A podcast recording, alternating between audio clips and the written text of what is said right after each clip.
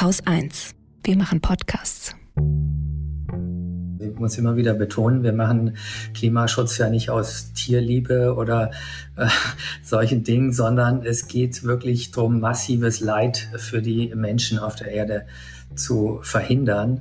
Denn wir leben einfach mit acht Milliarden Menschen sehr dicht besiedelt. Äh, die können wir gerade so ernähren und so weiter. Dass, äh, wir können nicht leicht massive Klimaveränderungen verkraften.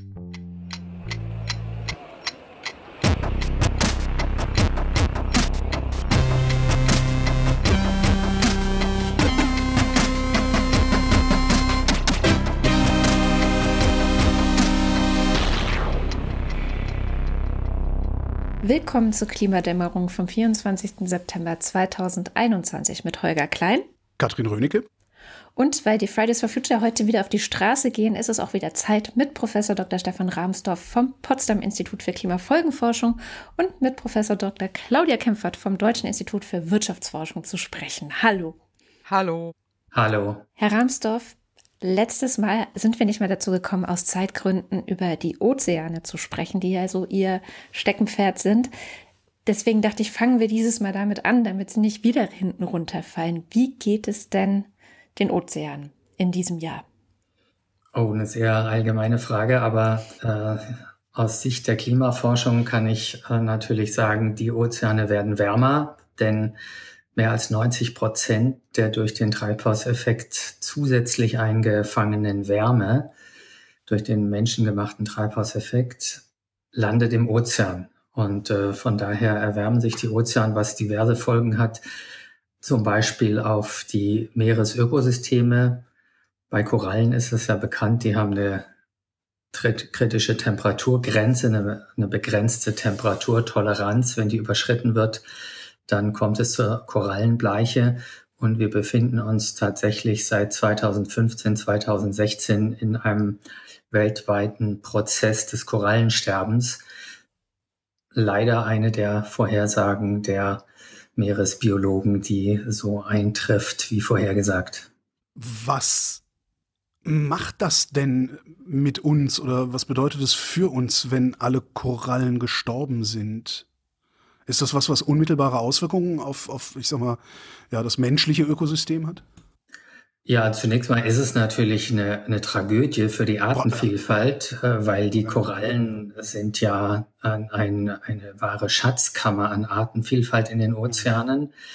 Aber sie sind auch sehr wichtig für die Menschen, was sowohl Ernährung angeht, also Fischfang ist eine Kinderstube für Fische, als auch Küstenschutz. Die Korallenriffe schützen Küsten, äh, insbesondere in den Tropen, vor Tsunamis, vor tropischen Wirbelstürmen.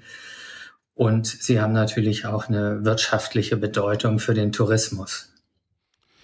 Würden die sich wieder aufbauen lassen, also sowas wie Korallenwiederaufforstung oder so? Oder sind die kaputt, wenn sie kaputt sind?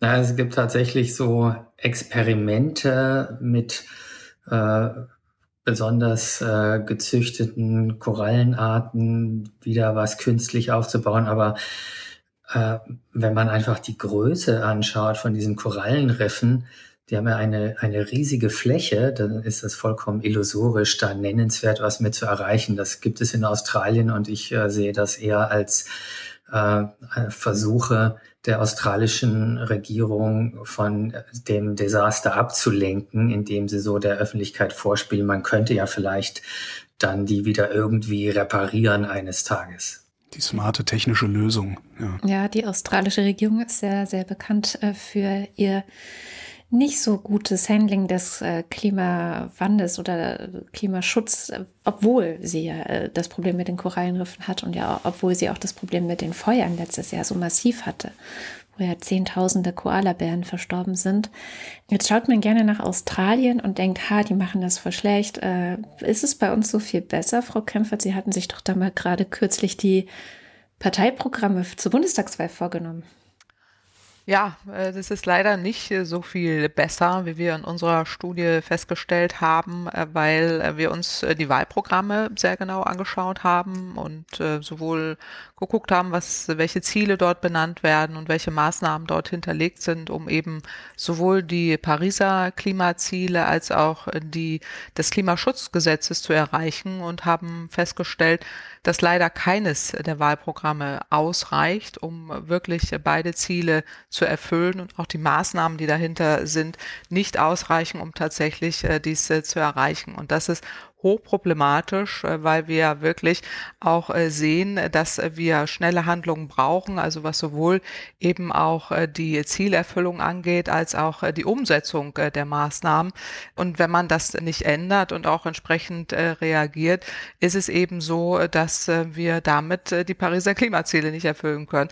Und es gibt Unterschiede in den einzelnen Wahlprogrammen. Also die Grünen kommen relativ weit, weil sie eben auch deutlich machen, dass sie einer einerseits eben Ziele sich auch setzen, aber auch viele Maßnahmen hinterlegt haben, gefolgt von den Linken und dann folgen SPD und CDU auf äh, Platz drei und vier fast gleich auf und äh, dann FDP an letzter Stelle, weil man dort weder die Ziele ausreichend gesetzt hat, noch Maßnahmen ausreichend hinterlegt hat. Das heißt, am Ende werden die Gerichte die Regierung, welche auch immer das sein mag, dazu zwingen, ähm, diese Ziele irgendwie einzuhalten, weil das ja auch auf internationalen Verträgen basiert. Haben Sie auch ausgerechnet, was uns das kosten wird? Weil für sowas zahlt man in der Regel auch Strafe, ne?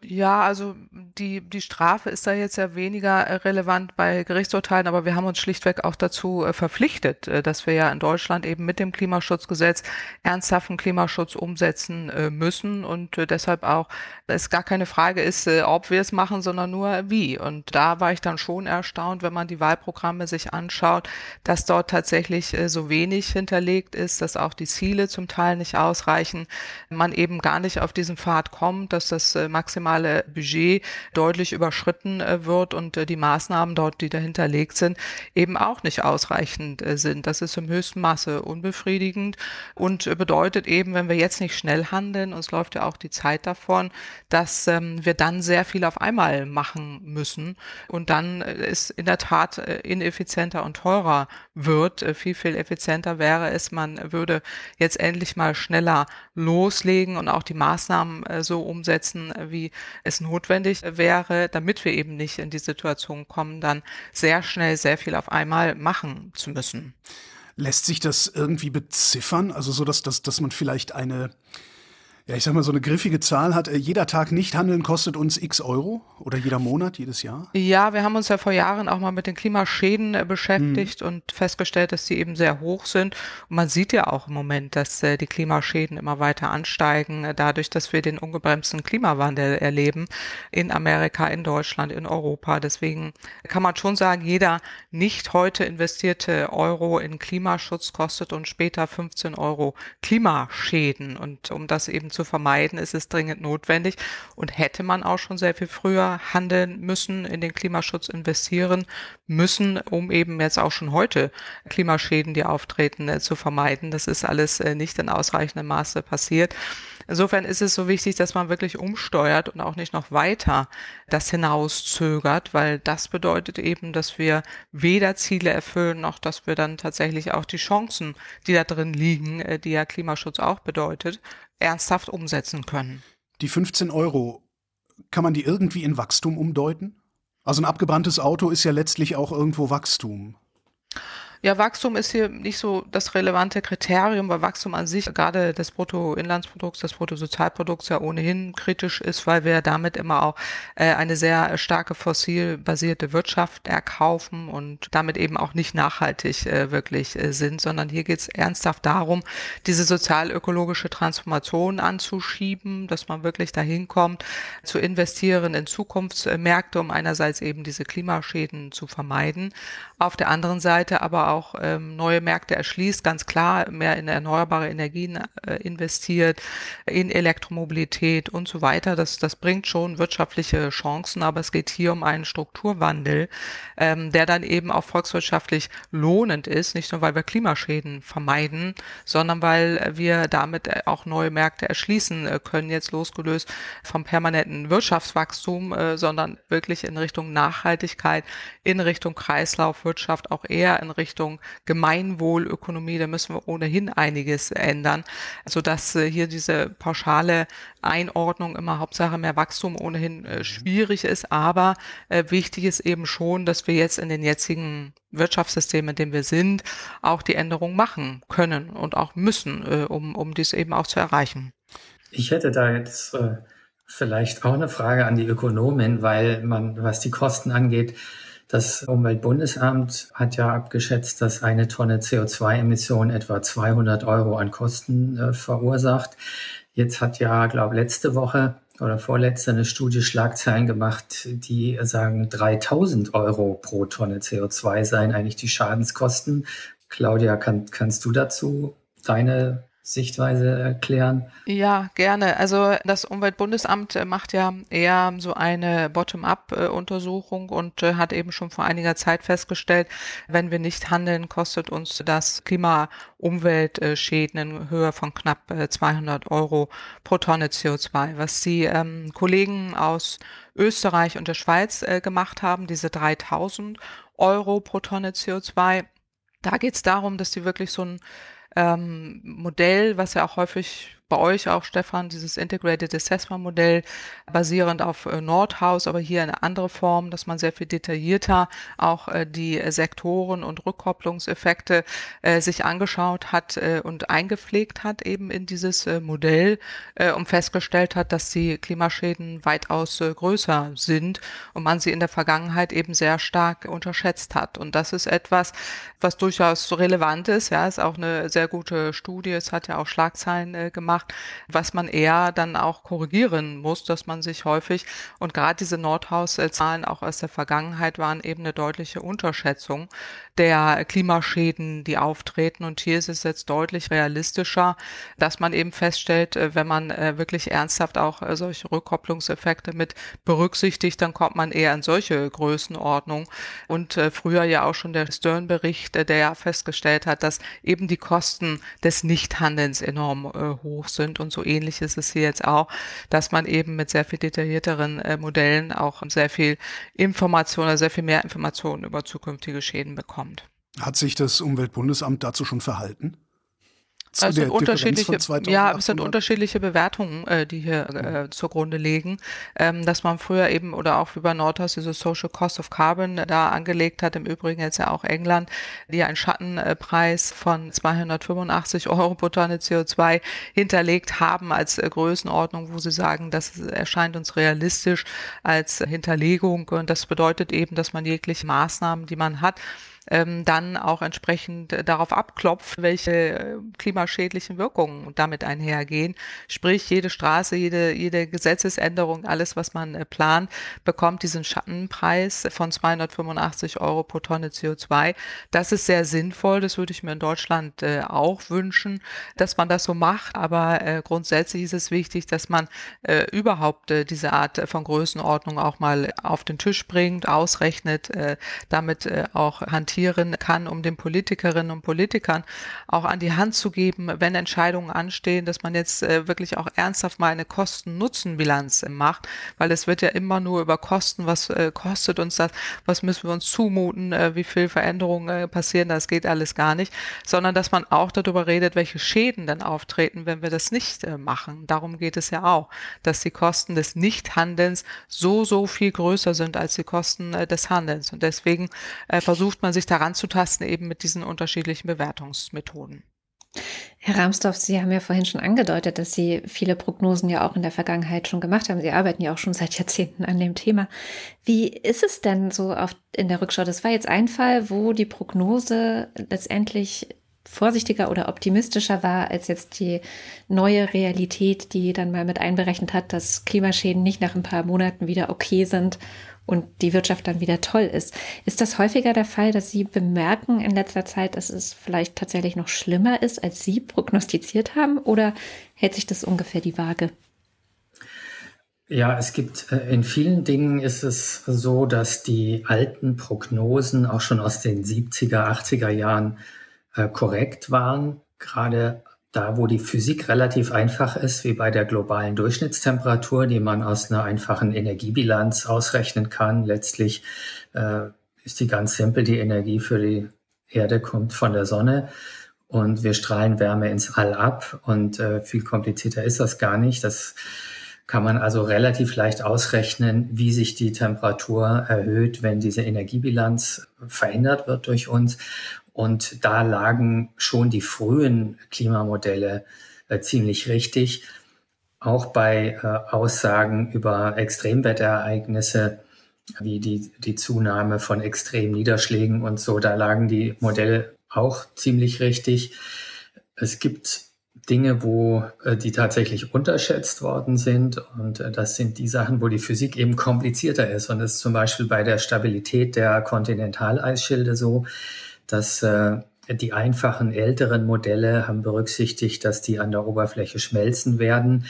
Inzwischen kann man auch besser berücksichtigen, wie die Fließgeschwindigkeit des Eises, der Eismassen auf Grönland oder der Antarktis sich verändert und äh, dass es da zu Abrutschungen von Eis kommen kann, das war eben in den früheren Modellen nicht so drin. Und deswegen hat man früher den Meeresspiegelanstieg auch deutlich unterschätzt. Da hat der Weltklimarat IPCC sich ja in den letzten Berichten immer wieder korrigieren müssen. Die sind immer wieder nach oben korrigiert worden.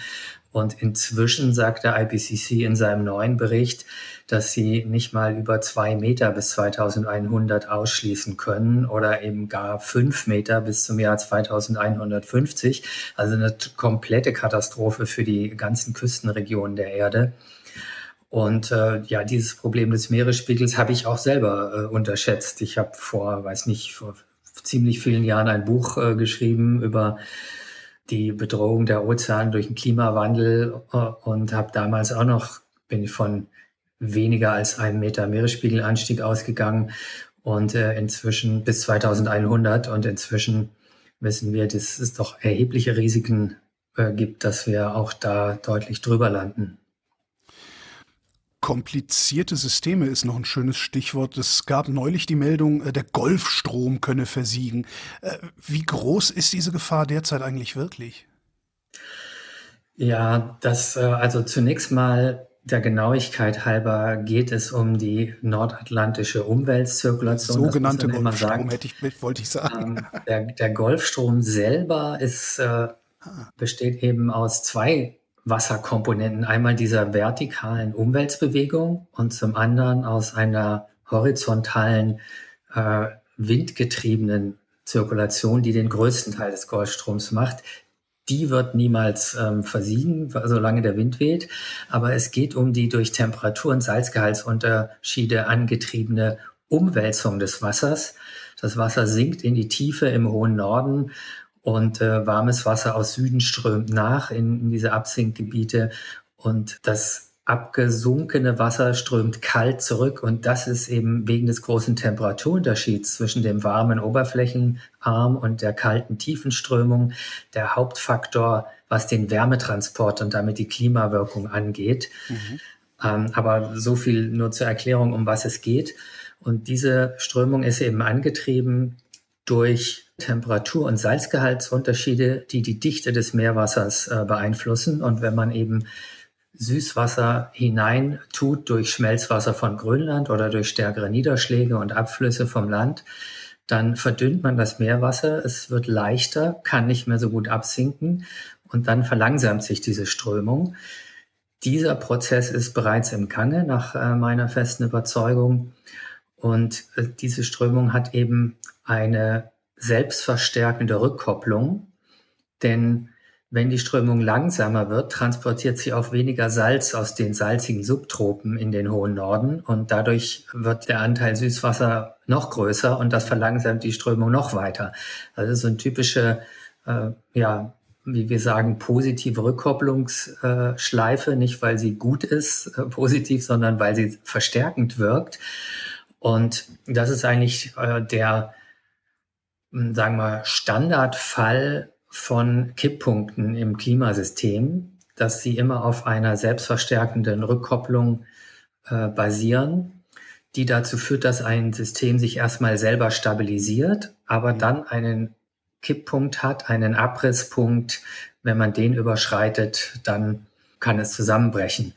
Und äh, ein Kajak ist ein klassisches Beispiel. Wenn Sie sich da zur Seite lehnen, ein bisschen drückt das Kajak zurück weil es so gebaut ist, dass es horizontal auf der Wasseroberfläche liegt. Äh, wenn man sich aber zu weit rauslehnt, das kann jeder sich vorstellen, dann kommt der Kipppunkt, ab dem äh, kippt es dann komplett um. Und das ist dieselbe Physik im Grunde genommen. Jetzt habe ich leider Ihre Frage nicht beantwortet. Wie weit sind wir eigentlich oder wie groß ist die Gefahr, dass wir bei der Nordatlantikzirkulation diese, diesen Kipppunkt erreichen? Und äh, das wissen wir eben leider nicht. Ja. Das ist auch wiederum typisch für Kipppunkte, weil es sehr sensitiv von den genauen Randbedingungen abhängt, äh, wo dieser Punkt ist. Und wir können natürlich immer nur mit einer gewissen Unschärfe in den Klimamodellen dieses System simulieren. Man muss schon die Salzgehaltsverteilung im Ozean genau richtig haben. Das sind subtile Dichteunterschiede, um die es da geht. Und da streuen die Modelle noch ziemlich breit äh, wie weit eigentlich dieser Kipppunkt entfernt ist. Wir wissen es also nicht. Und das ist so ähnlich, wie wenn man jetzt mit einem Schiff in unkartierte Gewässer hineinfährt und man weiß, irgendwo sind Felsen unter der Oberfläche, wo ich drauflaufen könnte, aber ich weiß leider nicht, wo die genau sind. Keine gute Idee. Ähm, wenn ich jetzt mit dem Kajak umkippe, oder also wenn das System kippt äh, und zusammenbricht, dann ist das System ja nicht weg, sondern äh, es nimmt dann ja einen neuen Zustand ein. Haben Sie eine Vorstellung davon, welchen neuen Zustand wir nach Kippen dieser Umwälzung sehen werden? Ja, das haben wir, weil es in der Erdgeschichte immer wieder passiert ist, dass diese Strömung umgekippt ist, insbesondere eben nach starkem Süßwassereintrag, äh, nach Eisrutschungen, die es während der letzten Eiszeit immer wieder mal gegeben hat. Alle paar tausend Jahre äh, sind große Gletschermengen in den Nordatlantik gerutscht aufgrund von Eisschildinstabilität. Und äh, dann schmelzen diese Eisberge. Das Eis ist Süßwasser, weil es ist ja durch Schneefälle entstanden. Und dann ist diese Strömung äh, wiederholt zusammengebrochen. Zuletzt eben bei der Erwärmung aus der Eiszeit in das warme Holozän hinein. Und das führt dann äh, zu sehr massiven Auswirkungen im ganzen Klimasystem um die Welt herum praktisch. Am stärksten natürlich im Nordatlantikraum, wo es erstmal zu einer deutlichen Abkühlung führt. Wir sehen ja jetzt schon, dass der nördliche Atlantik die einzige Weltregion ist, die sich in den letzten 100 Jahren abgekühlt hat, während alles drumherum die ganze Welt sich erwärmt hat. Ähm, nicht, weil es schon zusammenbrechen würde, sondern einfach schon durch die Verlangsamung der Strömung, die wir schon beobachten. Und äh, das hat aber Folgen, wenn diese Temperaturverhältnisse sich so stark ändern, äh, weil dadurch zum Beispiel die tropischen Niederschlagsgürtel sich verschieben. Das sehen wir an den äh, paläoklimatischen Daten sehr deutlich, dass das immer eine Folge ist äh, eines Zusammenbrechens der Atlantikzirkulation. Denn heutzutage ist die Nordhalbkugel wärmer als die Südhalbkugel wegen dieser Atlantikzirkulation, weil die auch über den Äquator hinweg aus der Südhalbkugel Wärme in die Nordhalbkugel transportiert. Und wenn das wegfällt, gleicht sich die Temperaturen zwischen beiden Hemisphären aus. Und die tropischen Niederschlagsgürtel, die sind praktisch genau am thermischen Äquator, wo es am wärmsten ist. Und der thermische Äquator liegt heute nördlich vom geografischen Äquator. Wenn die Strömung zusammenbricht, äh, rückt er nach Süden auf den normalen geografischen Äquator. Und das hat natürlich verheerende Folgen äh, für die ganzen Ökosysteme in den Tropen, wo die Regenwälder eben dort sind, wo heute dieser tropische Niederschlagsgürtel ist, aber der wäre dann eben nicht mehr dort.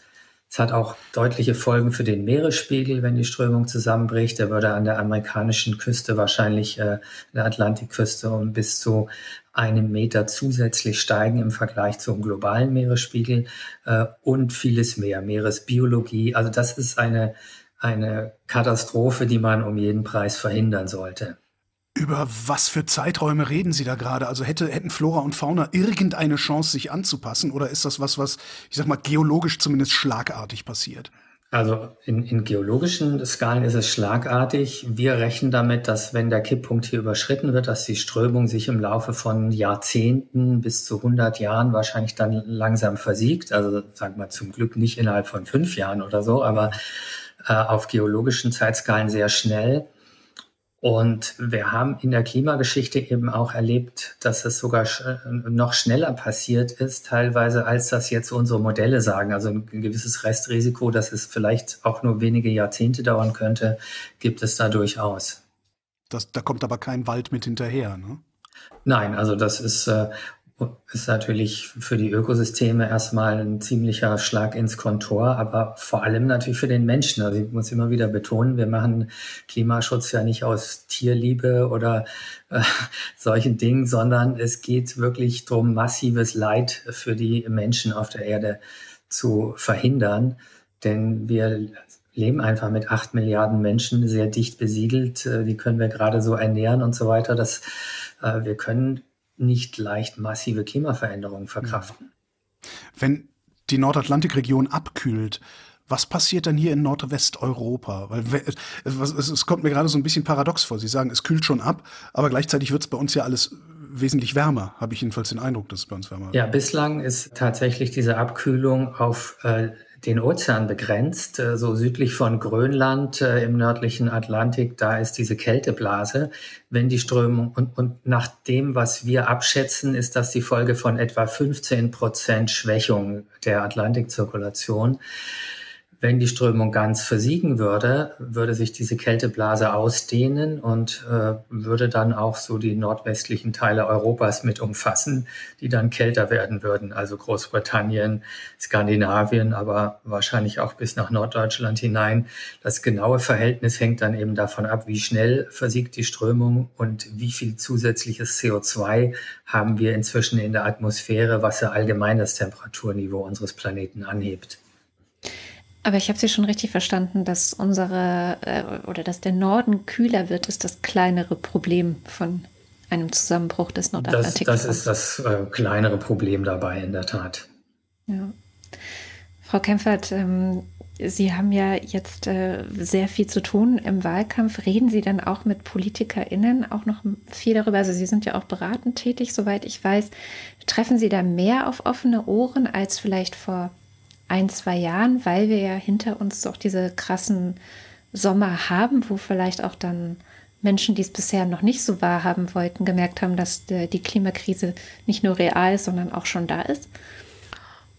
Ja, also durchaus äh, hat man da ja eine gewisse Offenheit jetzt auch diesen Themen gegenüber. Ich würde aber sagen, das liegt eher an der Fridays for Future Bewegung, die wahnsinnig viel ähm, Dynamik da reingebracht hat und damit auch das Bundesverfassungsgerichtsurteil, was ja auch nochmal die Politik da zum Handeln zwingt und sehr viel mehr passiert ist, als eigentlich da angestrebte war. Jetzt im Wahlkampf äh, ist natürlich ein bisschen enttäuschend, dass einige Parteien in ihrem Programm da keine ausreichenden Maßnahmen hinterlegt haben. Also da ist schon, denke ich, durchaus auch eine Bereitschaft äh, da, sich diesen Themen stärker zu nähern, aber eben mit einer sehr unterschiedlichen Ambitionsqualität, sage ich mal. Also es gibt äh, bei allen ja immer noch eine Ambitions- und Umsetzungslücke, aber bei einigen mehr und bei anderen äh, weniger. Äh, klar ist es so, dass bei den Grünen das in der Natur der Sache liegt, dass das Thema stärker dort verankert ist. Die Linke hat sich auch stärker darauf äh, konzentriert. Bei anderen Parteien ist das nicht so stark der Fall, aber grundsätzlich gesprochen ist es ja so, dass keine Partei mehr dran vorbeikommt und auch durch die durch das Pariser Abkommen, durch das Klimagesetz, durch das Bundesverfassungsgerichtsurteil passiert ja jetzt auch sehr sehr viel. Insofern sind die Politikerinnen und Politiker hier gefordert, aber es muss deutlich mehr passieren, das kann man schon durchaus sagen. Liegt es noch daran, weil wir hatten bei unserer ersten Sendung, unserer ersten gemeinsamen Sendung viel über diese Klimaschmutzlobby, wie sie ja auch oft genannt wird, gesprochen. Ähm, welchen Einfluss haben die denn noch? Weil liegt das vielleicht auch mit daran, dass man zwar viele Lippenbekenntnisse macht, also selbst Olaf Scholz ist jetzt Klimakanzler, habe ich auf den Plakaten gelesen. Ähm, also es ist ein wichtiges Thema im Wahlkampf. Aber wie stark äh, ist denn dann die Lobby auf der anderen Seite noch, die zu verhindern versucht, dass zu viel zu schnell passiert, obwohl wir ja eigentlich zu spät, zu langsam sind. Ja, also die Klimaschmutzlobby ist nach wie vor aktiv, das ist gar keine Frage. Wir haben ja auch gerade zu Beginn des Wahlkampfs irgendwie so merkwürdige Plakate da gesehen mit Annalena Baerbock auf irgend, mit irgendwelchen Tafeln. Das war ja eindeutig aus dieser Richtung äh, geschossen, wo auch ähm, die populistischen Anwürfe auch gegen die Kandidatin Annalena Baerbock äh, eindeutig auch häufig auf dieses Konto gehen, dass da Populismus äh, eine Rolle spielt, dass, dass da auch Lügen verbreitet werden.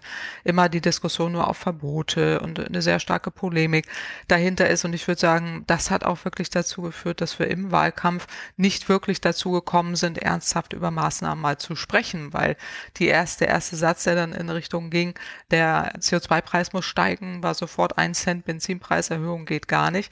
Äh, und schon war das Thema durch. Und äh, das ist ganz sicher auch eine Kampagne, die da lanciert wird, eben von den üblichen Verdächtigen, die sind nach wie vor da. Und man erkennt es ja auch daran, dass einzelne Parteien eben sehr unterschiedlich sind in ihren Ausgestaltungen von Klimaschutzmaßnahmen. Wenn ein Cent gar nicht geht, wie viel müsste denn eigentlich gehen? Also was wäre denn da eine, ein realistischer Anstieg beim Benzinpreis? Naja, also um eine Lenkungswirkung zu erzielen, brauchen wir sehr viel höhere CO2-Preise, eher hm. von 150 Euro pro Tonne CO2 aufwärts. Äh, 35 Cent pro Liter bedeutet das aufwärts. Aber wir plädieren ja sehr stark dafür, dass man das Geld rückerstattet äh, mit einer Pro-Kopf-Klimaprämie, die dann mhm. jeder pro Kopf bekommt und äh, man damit auch Möglichkeiten hat von 100 bis 220 Euro äh, pro Kopf äh, pro Jahr, je nachdem, wie groß die Familie dann ist, auch entsprechend äh, viel Geld äh, zurückzubekommen. Und je weniger fossilen Verbrauch ich habe, desto besser stehe ich da auch finanziell da. Nur soweit kommt ja gar keiner mehr in der Erläuterung, weil es schon an diesen ersten Cent Benzinpreiserhöhung festhakt. Und wer wer CO2-Preis sagt, muss auch sagen Benzinpreis. Also wer sagt, wir regeln den Klimaschutz über einen CO2-Preis, muss auch äh, zugeben, dass dann der Benzinpreis um eben diese Größenordnung steigen muss, weil wir sonst die Lenkungswirkung nicht haben werden. Und diese, diese Schlussfolgerung, die wird von den entsprechenden Parteien nie gesagt. Und deswegen ist es äh, an der Stelle dann einfach abgebrochen. Ja, wenn man dann schon bei einem Cent Benzinpreiserhöhung irgendwie sich dahin stellt, im Taschenrechner irgendwas ausrechnet und deutlich macht, das geht so gar nicht, äh, dann hat man nicht ernsthaft Klimaschutz im Sinn. Ja, also ich kann da vielleicht äh, noch mal eine andere Perspektive einwerfen. Ich denke, wenn man sozial Schwächeren helfen möchte, die ein geringes Einkommen haben, ist es doch viel besser, man gibt ihnen direkt das Geld, als dass man Benzin künstlich billig macht durch Subventionen, oder? Also das ist ja überhaupt nicht zielgenau, weil dann kriegt der am meisten, der am meisten Auto fährt. Und das sind im Zweifel natürlich nicht die Geringverdiener, sondern die mit den dicken Autos. Und äh, was Heizen angeht, die mit den großen Häusern.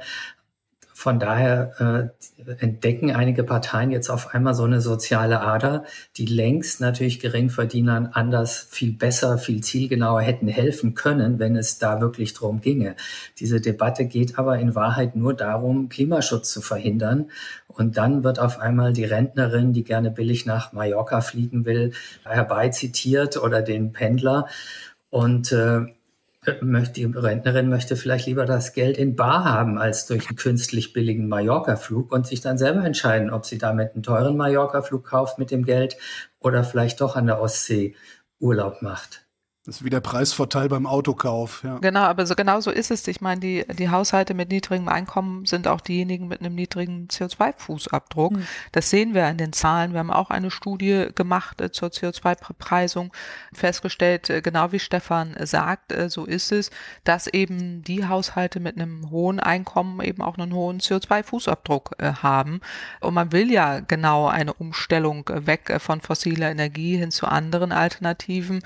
Das gelingt gelingt eben nicht, indem man in der Tat fossile Energie künstlich billig hält, sondern umgekehrt und man genügend Möglichkeiten hat, das Aufkommen auch rückzuerstatten und gerade dann auch Niedrigeinkommensbeziehern zu helfen. Also kluger Klimaschutz schafft soziale Gerechtigkeit und da kommen wir aber in der Diskussion gar nicht hin, weil äh, sofort bei 1 Cent Benzinpreiserhöhung äh, die Diskussion abbricht und die üblichen Populisten da sofort reingrätschen äh, und dann behaupten, äh, so geht das alles gar nicht. Aber so kommen wir eben nicht weiter. Das ist dann eine Politik, wasch mir den Pelz, aber mach mich nicht nass. Das ist keine kluge Klimapolitik. Dann nehmen wir mal den Strompreis. Äh, wir fangen dieser Tage ja damit an, die letzten äh, Kernkraftwerke abzuschalten.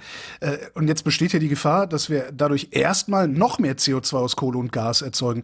Wenn wir jetzt mal kontrafaktische Geschichtsschreibung betreiben würden, hätten wir mit dem Atomausstieg einen ordentlichen Einstieg in Erneuerbare gemacht, wären wir dann heute eventuell sogar schon CO2-frei oder so CO2-arm wie nur irgend möglich? Ja, das wären wir und äh, wir könnten heute bei 80 Prozent erneuerbare Energien sein, wenn wir nicht die Kohle so stark unterstützt hätten. Das haben wir damals schon immer gesagt, da wurde man übel für verhauen, äh, ähnlich wie heute wieder, ja, wenn man äh, solche Dinge sagt. Aber äh, das war damals richtig und ist heute richtig. Es war ein Riesenfehler, dass man eben in so großen Mengen in die Kohle eingestiegen ist und äh, der, der größte Fehler, jetzt kann man die Reihenfolge streiten, äh, Atom und Kohle, aber der größte Fehler, der gemacht wurde, ist, dass man die erneuerbaren Energien nicht schnell genug ausgebaut hat und gerade in den letzten Jahren sie massiv ausgebremst hat, abgebremst hat, die Rahmenbedingungen so stark verschlechtert hat, dass sie eben nicht so stark ausgebaut äh, werden. Und da ist sicherlich eine Lobby im Hintergrund, äh, wir, das Thema, was wir eben schon hatten, was sicherlich eine Rolle spielt. Aber nichtsdestotrotz äh, muss man einfach sagen, jetzt muss es darum gehen, endlich äh, das Ausbautempo der erneuerbaren Energien massiv zu erhöhen. Wir brauchen eine Vervierfachung des Ausbautempos Tempos von erneuerbare Energien, weil wir eben genau, wie Holger Klein gerade schon sagte, äh, wir eben damals äh, mehr Kohle äh, ausgebaut haben. Und das ist ja die Quintessenz, die wir heute haben. Und gerade auch Nordrhein-Westfalen mit so einem hohen Kohleanteil eben nicht der Klimaschützer ist, der, der da immer sich darstellt, sondern eben genau deshalb im Moment so hohe Emissionen noch hat und noch ein neues Kraftwerk ans Netz nimmt, Datteln 4 und im eigenen Land durch Windabstandsregeln eben die Windenergie Energie ausbremst. Äh, und äh, wir haben ja nachgerechnet, dass der Kohleausstieg gerade in Nordrhein-Westfalen hätte viel, viel früher kommen müssen, auch können, wenn man äh, da endlich gehandelt hätte. Und das ist eben nicht passiert, sodass das in meinen Ohren schon irgendwie merkwürdig anmutet, wenn dann der Kanzlerkandidat sagt, er sei jetzt Klimaschützer Nummer eins in diesem Land. Das lässt sich in der Empirie nicht bestätigen. Ja, ich erinnere mich noch daran, wie, wie Günther Oettinger, damals äh, Energiekommissar der EU von der CDU, ähm, uns am Institut besucht hat und gesagt hat, wir brauchen ein Tempolimit für die erneuerbaren Energien. Den genau, Leuten okay. ist fast, fast die Augen so. aus dem Kopf gefallen. Wir dachten, was? Wir brauchen hier Klimaschutz und kein Tempolimit für die Erneuerbaren. Also so viel dazu, dass die CDU grundsätzlich gegen Tempolimits ist. Ist das? Ja, erstmal das und zum anderen ist es auch wirklich, das war damals so. Man hat auch bis vor kurzem ja auch noch immer aus der CDU diese Stimmen gehört, die gesagt haben, erneuerbare Energien gehen irgendwie gar nicht. Das hat sich ja jetzt in jüngster Zeit ein bisschen verändert. Es gibt ja auch in der CDU jetzt so ein Papier, es gibt ja die Klimaunion, auch eine Gruppe, die da ordentlich mitmischt. Was gut ist, das Papier ist ja auch super, aber dringt äh, nicht durch, wenn jetzt sowohl der Kanzlerkandidat als auch äh, wichtige Personen aus diesem Zukunftskabinett, auch äh, Friedrich Merz beispielsweise, beispielsweise dann äh, überall erzählt, eigentlich wäre noch Atomkraft äh, die bessere Lösung. Und dann mit Reaktoren um die Ecke kommen, Small Medium Reactors, SMRs, das sind reine PowerPoint-Reaktoren, äh, ähm, die kennen wir aus den 60er Jahren, ja, kommt aus der U-Boot-Forschung, ne? ja. genau, aus der U-Boot-Forschung, ist ein Start-up, die Geld einsammeln weltweit, haben eine riesen Marketingmaschinerie dahinter, mehr ist das nicht. Es äh, ist auch kein kleiner Reaktor für den Vorgarten, der Müll, der sich da selber auffrisst, alles Humbug und auch wirklich falsch. Und das muss man so deutlich äh, sagen. All diese Dinge werden aber nur nach vorne gebracht, weil eben nicht in Richtung erneuerbare Energien gegangen wird. Ich habe aus dieser Partei noch wirklich kein Bekenntnis äh, gehört, was heißt äh, dann ernsthaft äh, mehr erneuerbare Energien überall, auf allen Dächern Solarenergie, mehr Windenergie. Es ist sehr halbherzig, weil man eben einen Großteil in dieser Partei hat, die nicht wirklich dafür stehen. Also da gibt es ein, eine unterschiedliche Lager offensichtlich Aber äh, das bremst äh, natürlich jetzt auch die aktuellen Diskussionen äh, massiv aus. Und zum Thema Strompreis kann ich nur sagen, gucken wir mal aktuell auf den Gaspreis nach Europa. Der, wir wissen es nicht genau, aber es gibt Vermutungen, äh, sich so stark erhöht, weil wir eine Verknappung haben, die eingetreten ist durch entsprechende russische Reaktion. Der Weltmarkt reagiert gar keine Frage äh, und äh, wir haben eine hohe Nachfrage und äh, man möchte diese Nord Stream 2 Pipeline fertigstellen und liefert auch in viele andere Länder. Da gibt es jetzt unterschiedliche Gründe, aber der Strompreis steigt im Moment so stark, weil fossile Energie so viel teurer wird. Kohle und Erdgas, nicht die erneuerbaren Energien. Hätten wir mehr erneuerbare Energien, würde dies Strompreis senkend wirken. Diese Nachricht müssen wir den Leuten mal erklären, dass diese Politik der letzten Jahre, die auf sehr stark fossiles Erdgas gesetzt hat und gesagt hat, damit werden die Preise sinken, ad absurdum geführt wird. Und darauf muss man auch hinweisen. Die ganzen indirekten Subventionen hier bei fossilem Erdgas hin zu KWK, Kraft-Wärme-Kopplungsanlagen, die gefördert werden, weit höher als jede erneuerbare Energien, Pipelines, die gefördert werden und ausgebaut werden und, und so weiter alles auf fossiles Erdgas äh, ausgerichtet. Das kann mir keiner erzählen, dass da eine ernsthafte, der wirklich Bereitschaft dahinter ist, äh, in eine Vollversorgung mit erneuerbaren Energien äh, zu gehen. Sorry, dass ich jetzt hier so aushole, aber äh, Strompreis steigt im Moment tatsächlich, weil wir im Moment fossile Energien, zu viel fossile Energien im System haben. Haben wir das, weil die Politik das alles wieder besseres Wissen macht oder ist es tatsächlich noch nicht durchgedrungen? Also in diesem Fall ist es die, ist es die Klimaschmutzlobby. Äh, es gibt ein ganz klares Interesse der Gaslobby, die äh, eben möglichst lange fossiles Erdgas nutzen wollen, auch alle Hebel dafür in Bewegung gesetzt haben auf europäischer Ebene in Deutschland. Und deswegen nutzen wir jetzt so viel fossiles Erdgas und deswegen nutzen wir so wenig erneuerbare Energien. Das würde ich schon äh, so sehen. Die Erkenntnisse sind, glaube ich, schon da, dass es mit erneuerbaren Energien besser wäre aber es wird eben so nicht praktiziert. Und das hat Gründe, die, ja, vermutlich hat Rezo diese Gründe nicht ganz gut auch in seinem vorletzten Video, glaube ich, ähm, deutlich genau. gemacht, als er mal gezeigt hat, wie viele PolitikerInnen auf der Payroll von zum Beispiel RWE alleine stehen. Ja, das Video hat es wirklich gut zusammengefasst, auch sehr gut recherchiert, das haben wir uns ja auch angeguckt. Sehr gut recherchiert, hat es gut zusammengefasst. Genau, das ist so ein bisschen die Problematik äh, mit den Payrolls, aber auch eben ganz klar äh, eben keine Politik in Richtung Klimaschutz mit 100 Prozent erneuerbare Energien, sondern eher eben noch das äh, Vergangene konservieren, möglichst äh, lange. Und das hat eben auch solche Ver Verwobenheiten im Hintergrund, ganz sicher. Herr Ramsdorf, im November ist COP26, also Klimakonferenz in Glasgow. Können wir davon irgendwas erwarten? Also was anderes als Sonntagsreden? Das äh, bin ich auch gespannt, muss ich sagen, aber ich, ich kann das nicht beurteilen. Hm. Was, man kann nur sagen, was man erwarten müsste, ist, dass die einzelnen Länder äh, ihre Ziele äh, verbessern, dass sie äh, nachbessern, weil in der Summe das, was alle Länder versprochen haben, was sie machen werden, äh, da landen wir im Moment bei, glaube ich, 2,7 Grad ist die neueste Abschätzung. Und äh, das heißt, wir müssen, alle Länder müssen eigentlich nachbessern ihre Klimaschutzbemühungen. Es gibt nur wenige Länder, es gibt nur ein Land, äh, was überhaupt äh, kompatibel ist mit dem Pariser Abkommen. Ähm, was war es noch? Gambia oder so? Claudia, weißt du es zufällig? Ähm, ich glaube, es war Gambia. Und dann gibt es, äh, glaube ich, sechs Länder, die immerhin annähernd schon in die Richtung kommen, Paris-kompatibel zu sein. Und äh, ja, da gehört Deutschland äh, eben leider nicht dazu, sondern die deutschen Ziele sind einfach ungenügend. Ja, und ich meine, der UN-Kommissar hat ja gestern auch nochmal deutlich gemacht und heute auch, ähm, dass das nicht ausreicht, ja, dass äh, wir da deutlich schneller werden müssen und äh, auch deutlich mehr machen müssen, ähm, eben äh, die, das eigentliche Ziel von Paris ist, deutlich unter zwei Grad äh, zu kommen. Jetzt gehen wir in eine drei Grad.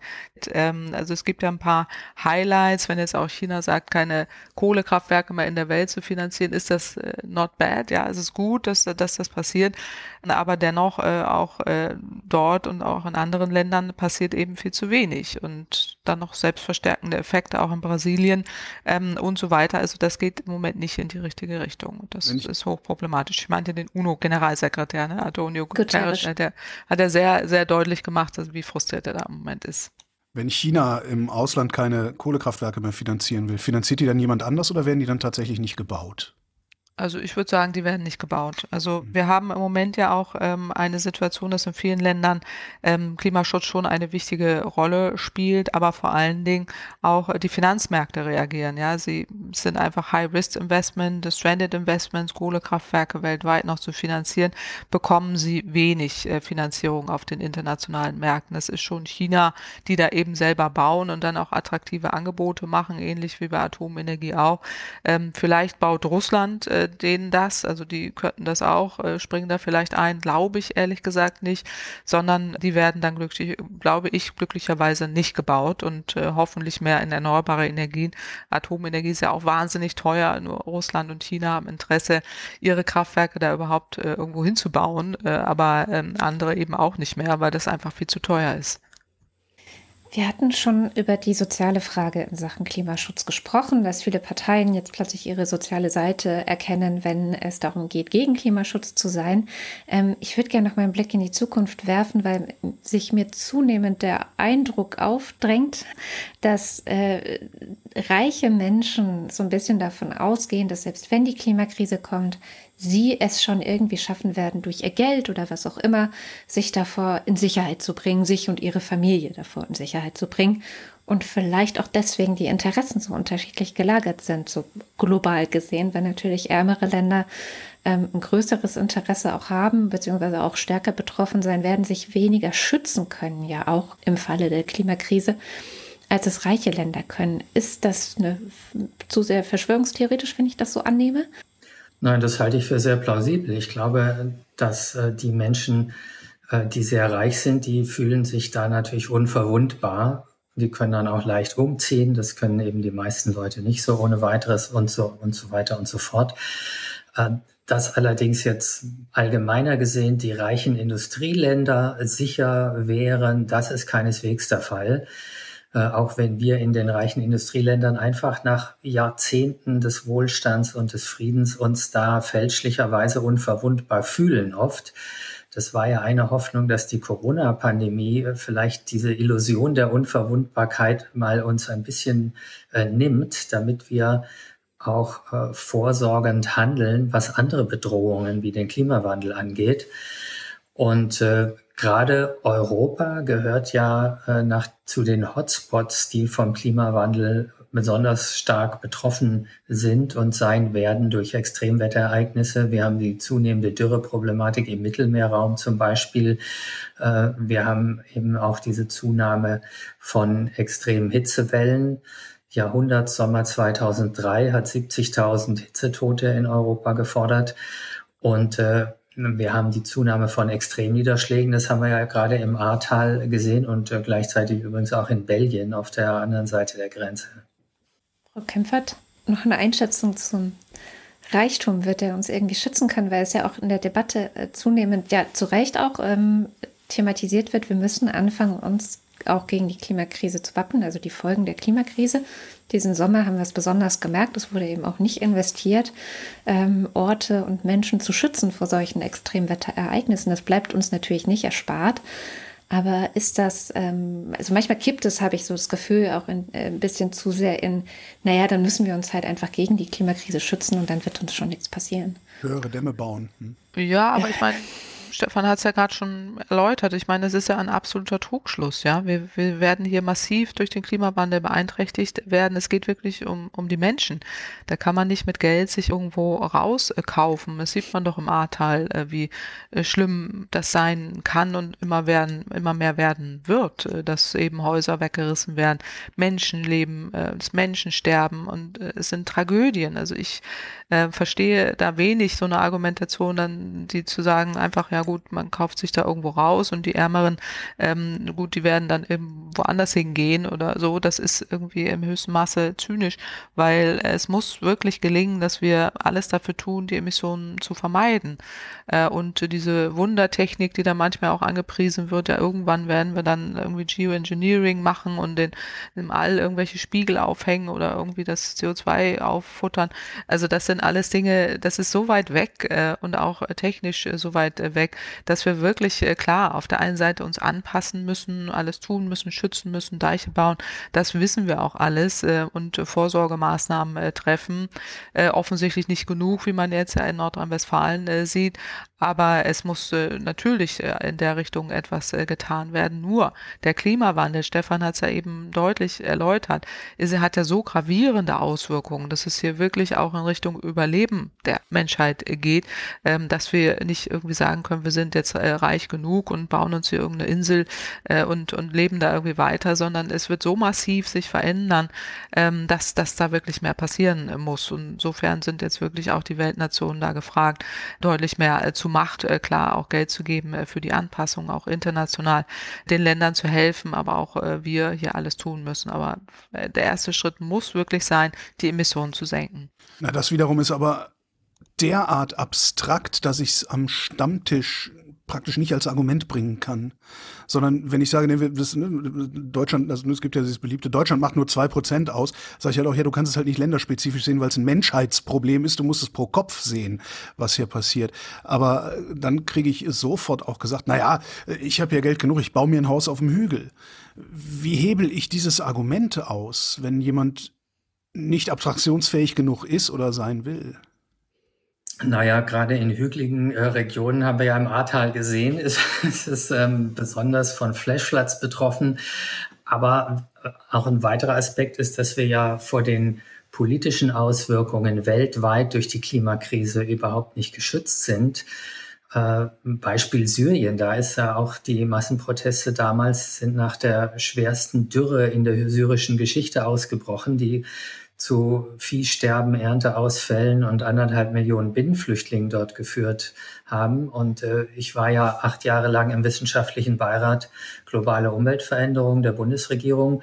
Wir haben ein Gutachten geschrieben, Klimawandel als Sicherheitsrisiko ja. und haben da einige Jahre vor das in Syrien passiert ist, genau davor gewarnt, dass schwache, konflikthafte Staaten dann durch ein solches Extremereignis mit Ernteausfällen und so weiter wirklich über die Kante äh, gehen und zu Failed States werden können.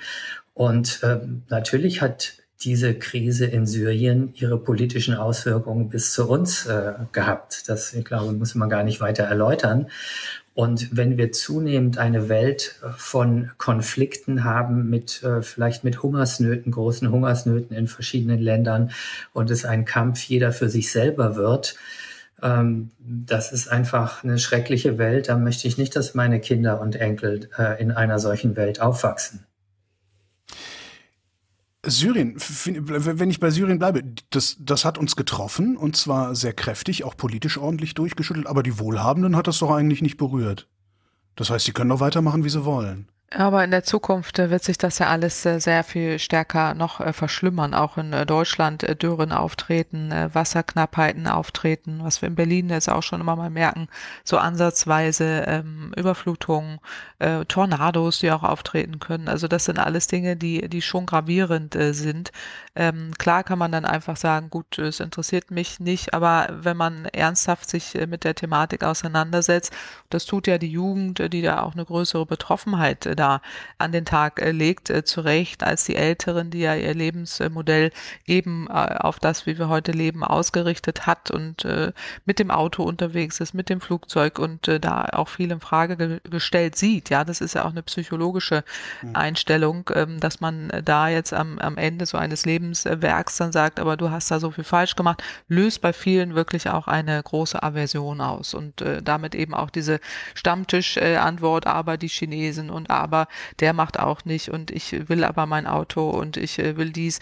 Das, das hat auch häufig wirklich psychologische Gründe, verständlich, äh, weil es ja erstmal abstrakt ist äh, auch und weit weg ist, eben mit den Überflutungen oder mit den Katastrophen. Jetzt dieses Jahr haben wir was gemerkt, aber normalerweise ja nicht so nah dran ist und hm. zum anderen eben auch genutzt wird von Populisten. Die füttern ja auch die Medien damit eben diese ganzen äh, Whataboutism, so nennen wir das, also dieses äh, immer aber so, so Argumente, man dreht sich da im Kreis, was immer gegen Klimaschutz ins Felde geführt wird, wird und äh, man äh, da, da sich auch bequem, machen kann, um zu sagen, nein, ich habe ja doch in meinem Leben alles richtig gemacht und will das auch so weitermachen. Und äh, das ist eine sehr bequeme Haltung. Nichtsdestotrotz, äh, ähm, die ich auch verstehen kann, aber nichtsdestotrotz müssen wir da irgendwie rauskommen. Äh, und da werbe ich jetzt sehr stark immer auch mit den Chancen, mit dem Handeln, auch Dinge zu tun, auch für Menschen eben, die jetzt da nicht so ganz überzeugt sind, trotzdem Schritte in die richtige Richtung zu tun. Ich bin mir ziemlich sicher, dass das gelingt. Wir haben ja den Klimabürgerrat äh, begleitet. Da waren zu Anfang auch eben diese Stimmen äh, da, äh, die gesagt haben, nein, das geht alles nicht. Und am Ende haben wir fulminante Vorschläge von den Vorbe da vorgetragen bekommen, auch von den Skeptikern. Ich bin mir ziemlich sicher, wenn die Menschen informiert sind, egal wie alt sie sind, egal wo sie herkommen, dass sie da auch mitmachen, dass die Bereitschaft da ist und auch von der Politik mehr einfordern, als wir glauben. Und äh, die Klimabürgerräte weltweit äh, zeigen das. Und deswegen ist das auch so ein Indikator, dass die Bevölkerung kann, will und auch macht, äh, wenn man sie ausreichend informiert. Ausreichend informieren müssen sie die Medien. Machen die Medien ihren Job ordentlich? Würde ich sagen, nein. Nach meiner Erfahrung haben die Medien viele Jahre lang äh, hier nicht gut informiert und auch immer wieder äh, ohne das als solches zu kennzeichnen, eben von der Klimaschmutzlobby lancierte Klimaleugner-Argumente aufgegriffen, als sei es eine echte Fachdiskussion oder so. Die haben sich quasi so zu den, zu den hilfreichen Dummen für bestimmte Lobbygruppen degradieren lassen. Manche Journalisten, ich will das jetzt nicht pauschalisieren, es gibt auch sehr gute äh, klimakompetente Journalisten in Deutschland, aber eben zu wenige und es ist nicht Standard, dass äh, Journalisten, die jetzt im Bereich Wirtschaft oder Gesellschaft oder so aktiv sind, äh, überhaupt einmal sich intensiv mit der Klimakrise auseinandergesetzt äh, haben, sondern das galt so als eigene Nische so von so ein paar Umweltjournalisten. Und äh, da sehe ich eben äh, doch auch eine deutliche Verantwortung der Medien dafür, dass die Menschen heute ähm, nicht gut informiert sind und immer wieder überrascht sind, wenn man Vorträge hält oder so, äh, und, und sie die wissenschaftlichen Daten zur Klimaentwicklung sehen. Also ich glaube, es hat viele Facetten, ähm, gerade die Medien, äh, man sieht es ja auch international, die ähm, teilweise jetzt in England beispielsweise False Balance, also diese äh, False Balance bedeutet, dass man eben ähm, da Person immer irgendwie eine gegenteilige Meinung äh, da hinsetzen muss. Wenn irgendwie äh, 26.000 Klimawissenschaftler sagen, wir haben den Klimawandel, wird dann eine Person dagegen äh, gesetzt und sagen, wir haben ihn aber nicht. Äh, so dass, dass das in Deutschland noch nicht wirklich aufgearbeitet äh, ist. In England ist das äh, anders, wo auch die Kriterien äh, dann auch andere sind. Guardian, BBC, äh, die dann auch von Klimakrise sprechen und auch wirklich, man muss es, glaube ich, auch in dem Programm Programmen, man muss es in den Redaktionen durchdeklinieren, wo überall es notwendig äh, ist, dass man das Thema eben mitdenkt. Genau wie bei Wirtschaft auch sind wir darauf gepolt, was ist mit Wachstum, was, was passiert mit Jobs und so, diese Antwort auch zu stellen oder die Frage auch für, für Klima zu stellen. Und da bedarf es eben auch strukturelle Anpassungen, glaube ich, in den äh, Journalistenschulen auch, äh, mehr Information äh, und auch in den Redaktionen selber, dass man das immer automatisch mit abdeckt. Und das ist äh, eben nicht der Fall und auch die Kriterien für die Berichterstattung äh, ändert. Ähm, da sind wir in Deutschland noch nicht so weit. Es werden die Diskussionen auch aus meiner Sicht nicht ausreichend äh, geführt. Aber man kommt so langsam immer mehr dahin. Wir haben ja die wunderbaren öffentlich-rechtlichen Medien äh, in Deutschland, äh, die machen äh, da einen guten äh, Job. Aber man muss wirklich dann auch sagen, strukturell muss sich dieses Thema nicht nur, wie Stefan auch sagt, in Nischen irgendwo wiederfinden, sondern es muss Standard werden in allen Bereichen von der Ausbildung bis zur Berichterstattung bis eben auch hin zu den Formaten, äh, damit äh, die Menschen da nicht im Unklaren gelassen werden. Das waren Professorin Dr. Claudia Kempfert vom Deutschen Institut für Wirtschaftsforschung und Professor Dr. Stefan Rahmstorff vom Potsdam Institut für Klimafolgenforschung zum ja, aktuellen Stand der Debatten, des Wissens und was wir jetzt eigentlich tun sollten in Sachen Klima und warum die Fridays for Future zu Recht heute auf der Straße sind. Zur Sendung habe ich eine Menge Show Notes, also Hintergründe zum Thema gesammelt und für all die Fachbegriffe, die hier von Frau Kempfert und Herrn Rahmstorff genannt wurden, zumindest so gut es ging, versucht, Hintergrundartikel, einordnende Fakten oder auch Links zu den Originalstudien, soweit ich diese finden konnte, zu verlinken. Ihr könnt euch also, wenn ihr Lust habt, auch nach der Sendung noch weiter in das Thema reingraben oder in eines der vielen Themen, die wir hier jetzt leider nur anreißen konnten. Ihr merkt, das Ganze ist komplex. Aber ich glaube, wenn eins unterm Strich hängen geblieben ist, dann hoffentlich, dass wir noch viel zu wenig tun, um das Klima zu retten und dass jetzt eine gute Gelegenheit ist, die eigene Stimme auch wirklich zu nutzen.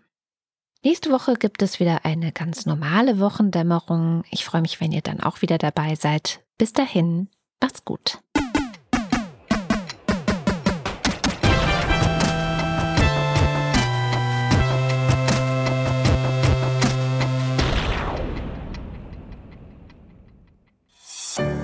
Produktion von Haus 1.